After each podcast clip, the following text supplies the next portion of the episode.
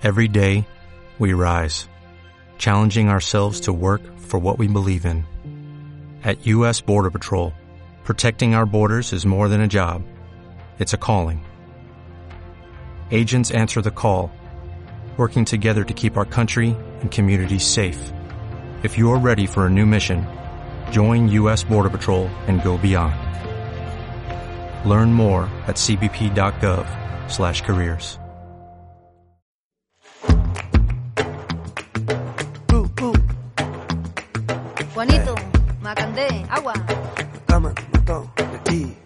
Imagina, dibújate un paisaje. Deja tu mente volar, será un lindo viaje. Hola a todos y todas y bienvenidos a nuestro programa de podcast Redescubriendo la España Genuina, donde cada semana vamos a viajar con nuestros invitados a diferentes destinos de España, normalmente pequeños y poco conocidos, para descubrir la tangibilidad del impacto positivo que tiene viajar por nuestro país, si se hace de una forma más consciente y responsable, acompañado por grandes anfitriones locales. Soy Susana Conde, responsable de Genuine Spain, la primera tour operadora de turismo sostenible y ecoturismo de España. Trabajamos para diseñar viajes y escapadas con valores de turismo sostenible a todos los destinos de nuestro país. Turismo urbano alternativo, de sol y playa, ecoturismo, turismo rural, turismo activo, enogastronomía, etc.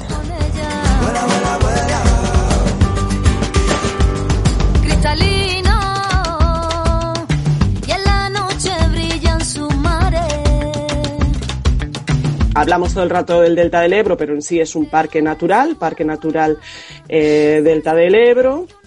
También eh, está reconocido como zona cepa, como eh, bueno, está también en la red Ramsar y también forma parte eh, del- de la reserva de la biosfera de Terras del Ebre, si no me equivoco.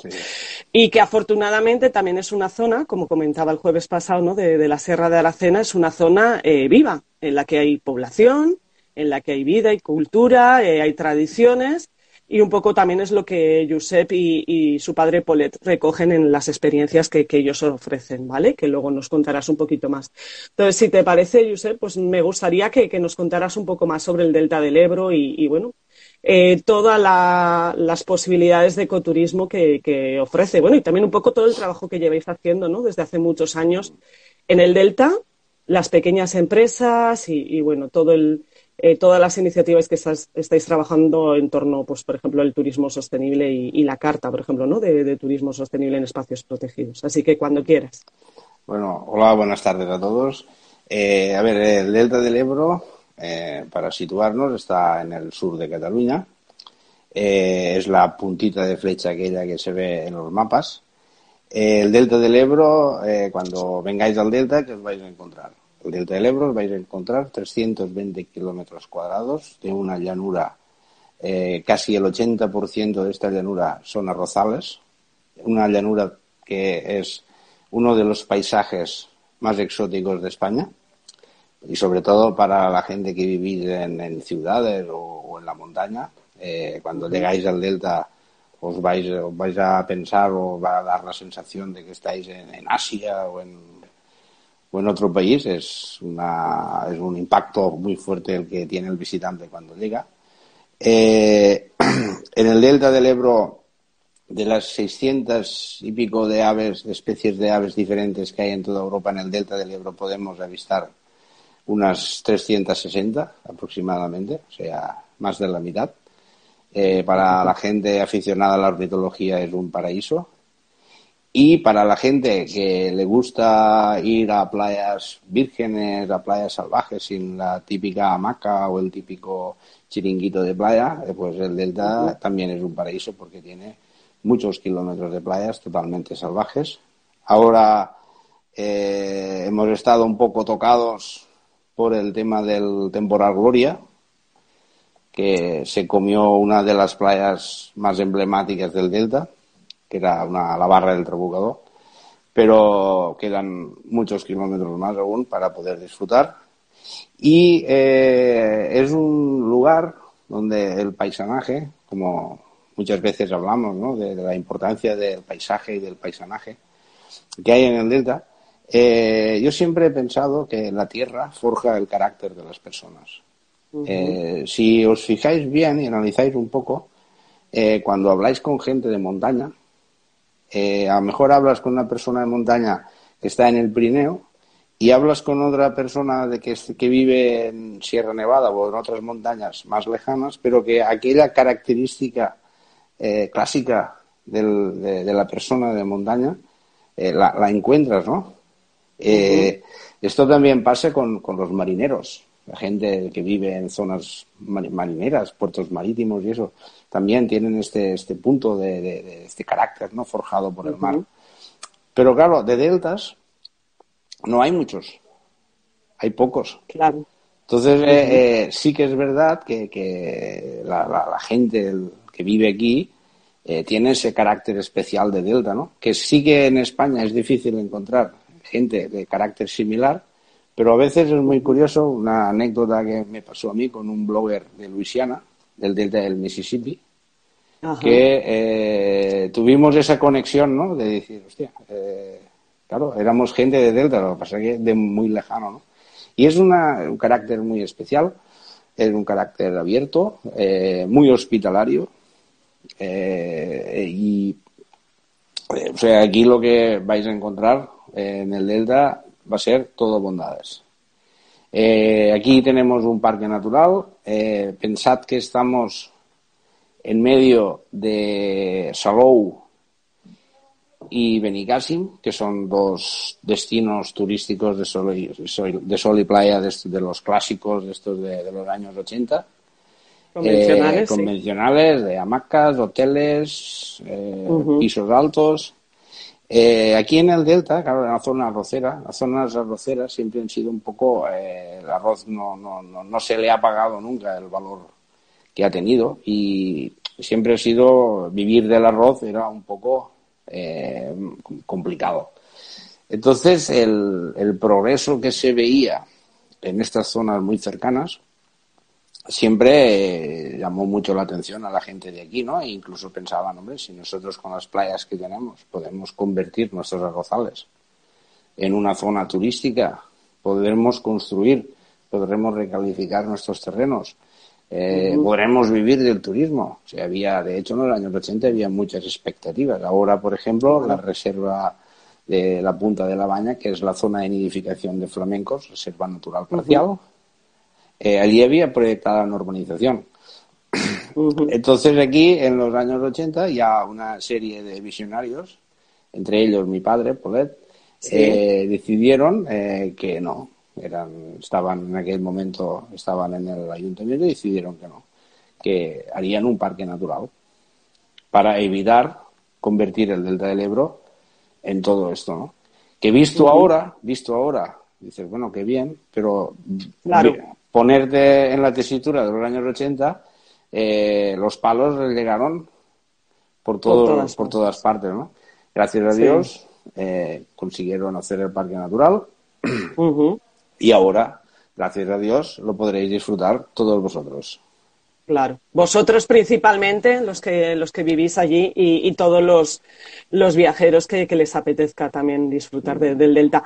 Me ha encantado tu primera intervención porque ya has contado un montón de cosas de las que yo quería que contaras, ¿no? Pues el origen un poco de lo que hacéis, de toda esa lucha por preservar el ecosistema tan especial que es el delta del Ebro, de la lucha de tu padre, ¿no? Que también, bueno, pues que le, supuso problemas y os habrá supuesto, ¿no? Eso, eh, un poco enfrentamientos, pues porque al final muchas veces se ven las cosas a corto plazo y no a largo plazo como, como, está ahora, ¿no? El, parque natural. También eh, yo quería poner en valor lo que tú decías, que contéis con una identidad local muy marcada, ¿no? Con unas tradiciones, con cultura. Mm. Eh, y con unas formas de vida muy especiales en el Delta, ¿verdad? Y eso es un poco también lo que ofrecéis en una de vuestras experiencias, la del Eco Safari cultural. Si quieres contar un poquito. Sí, a ver, eh, eh, todo esto nace, lo que hacemos nosotros nace de que aquí en el Delta, o sea, cuando mi padre era un niño, aquí la gente que vivía aquí en el Delta, lo que tenían que hacer los niños era aprender a hacer los trabajos del arroz. O sea, no, no, no, no se habían eh, instalado las máquinas aún y la gente aprendía, a- te aprendían a secar, aprendían a plantar, aprendían pues todo el oficio que requería eh, eh, cultivar el arroz. Y todo lo hacían con las manos, con las herramientas y con los caballos. Entonces aquí, eh, conforme eh, los niños, ya de pequeños, eh, iban aprendiendo todos los trabajos, lo aprendían yendo con su padre a trabajar. Mi padre fue con su padre. su padre eh, y mi padre tenían una, una relación muy buena. De hecho, una veces me habla, ¿sabes? Que mi padre, no sé qué, aquello que notas tú que han tenido una relación muy, muy estrecha.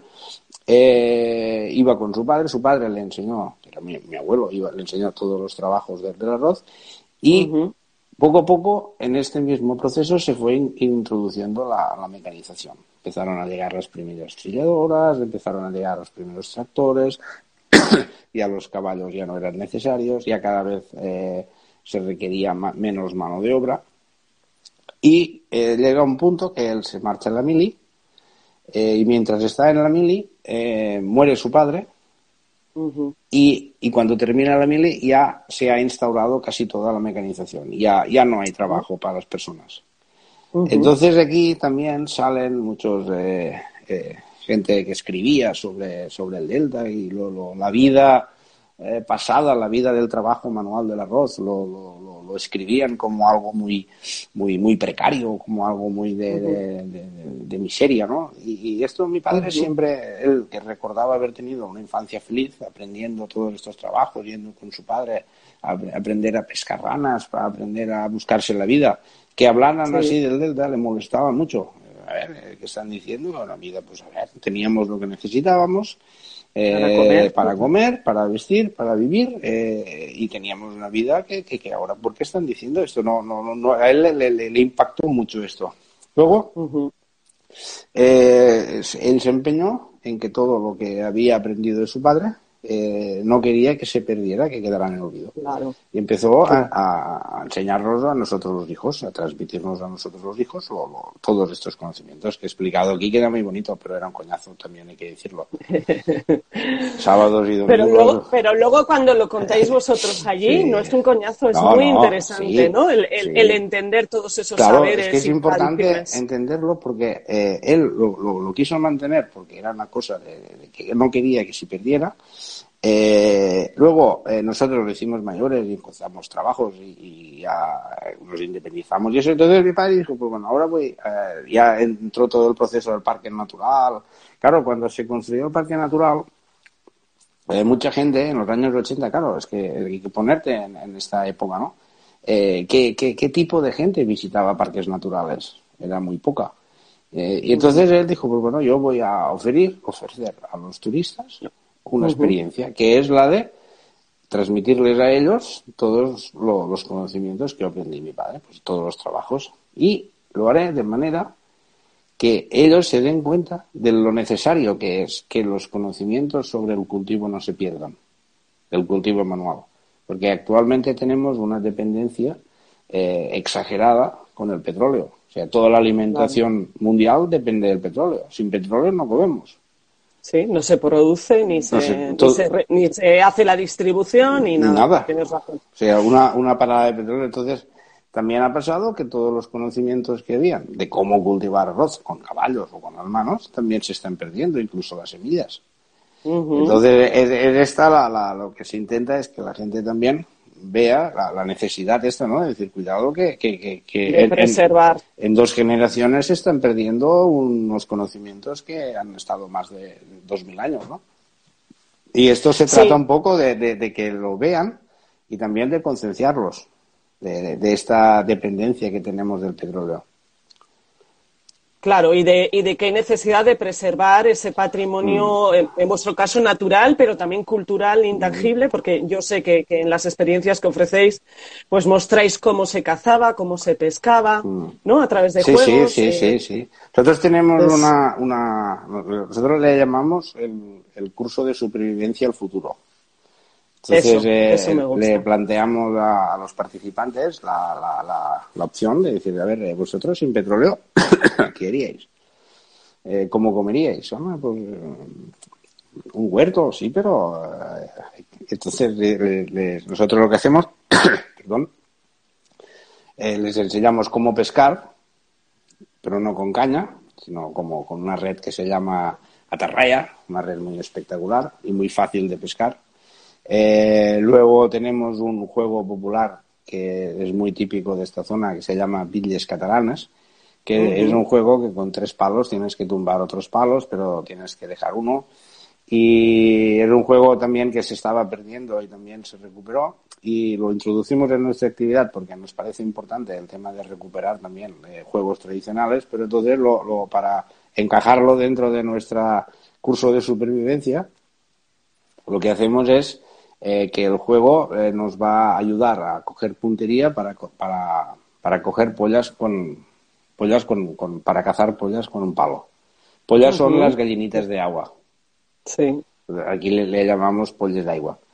Entonces, uh -huh. el que saca más puntuación es el cazador de pollas y el que saca menos claro. puntuación es el pelador de pollas. Entonces, todo esto ah. también genera la, la, gracieta, la gracieta y, y, todo. y, la participación. Luego sí. ya pasamos a, a, lo que son los talleres. Entonces, allí lo que hacemos es a través de, de unos talleres, eh, paso a paso, ves cómo eh, se va explicando todo el proceso, desde que el arroz de semilla hasta que el arroz ya, ya grana, ya sale, o sea, si, de, dependiendo de la época del año en que estemos, pues hacemos unos trabajos, ¿no? Entramos dentro de arrozal y podemos también eh, uh -huh, disfrutar sí. de la experiencia de poder descalzarte y poder pisar el barro, que esto es una experiencia que, que, que, que la tenemos aquí al lado de casa y sí, es, sí, es intensa y la gente, la verdad, lo agradece muchísimo. Y aparte, es espectacular, y, aparte también es una manera, ¿no? De, de, de conectar con, con la tierra, ¿no? Y después ya recuperamos también eh, la manera que se descascarillaba el arroz de, del extraperlo. ¿verdad? El extraperlo, los claro. molinos, la Guardia Civil controlaba los molinos y uh -huh. había que des, de, descascarillar el arroz y, y, y, los extraperlistas lo hacían de una manera muy peculiar que también la recuperamos y también les mostramos a la gente como desde la semilla hasta que se lo puedan comer todo el proceso del arroz. La verdad es que las experiencias que, que ofrecéis vosotros son, son, únicas y invito a todos los que nos están escuchando a tener la oportunidad de, de, de vivirlas.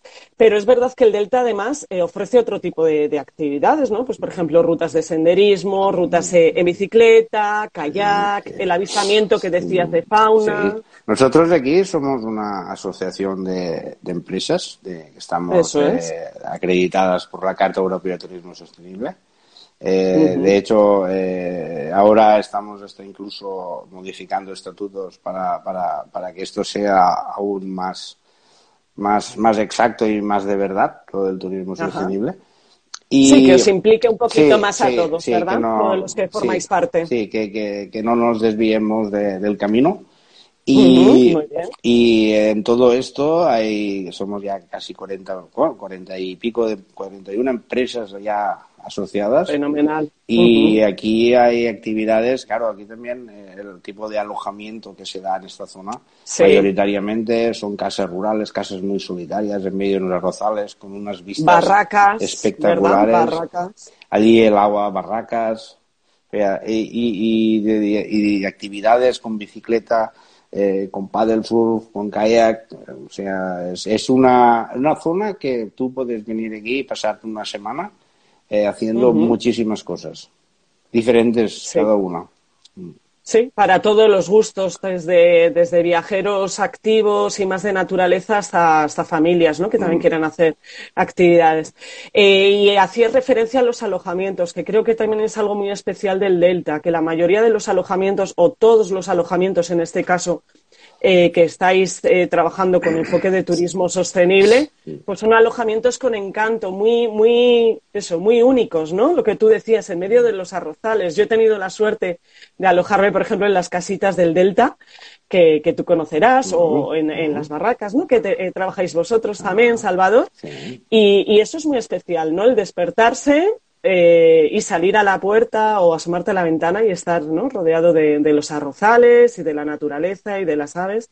La verdad es que es único, ¿no? Esa experiencia. Y bueno, antes de que, de que acabemos, también me gustaría que contaras un poquito eh, sobre la parte gastronómica, porque al final eh, todo lo que se produce en el delta genera eh, ¿no? pues unos productos locales de mucha calidad, de huerta, de arroz, por supuestísimo, eh, pescado, eh, que, que, al final se, se ve luego en, en, la gastronomía local y que se puede disfrutar ¿no? en, en la gastronomía local. Sí, la, la, a ver, eh, esto nosotros, de hecho, eh, estamos en el centro neurálgico de lo que es la, la, la dieta mediterránea.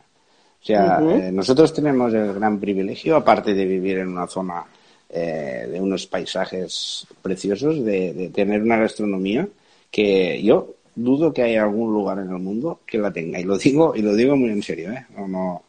Eh, sí, piense sí, que sí. nosotros estamos en una zona el, regada por el río Ebro. El río Ebro es el que forma el delta. Eh, el delta en sí es una tierra poco fértil porque está a muy poca altura al nivel de mar. Eh, por eso se aprovecha para eh, hacer arroz. El arroz traemos con agua dulce con unos canales. Estos canales son los que nos permiten regar el arroz con agua dulce y cultivar. Eh, luego tenemos eh, la, desembocadura, donde es un vivero de pescado y mariscos espectacular. Uh -huh.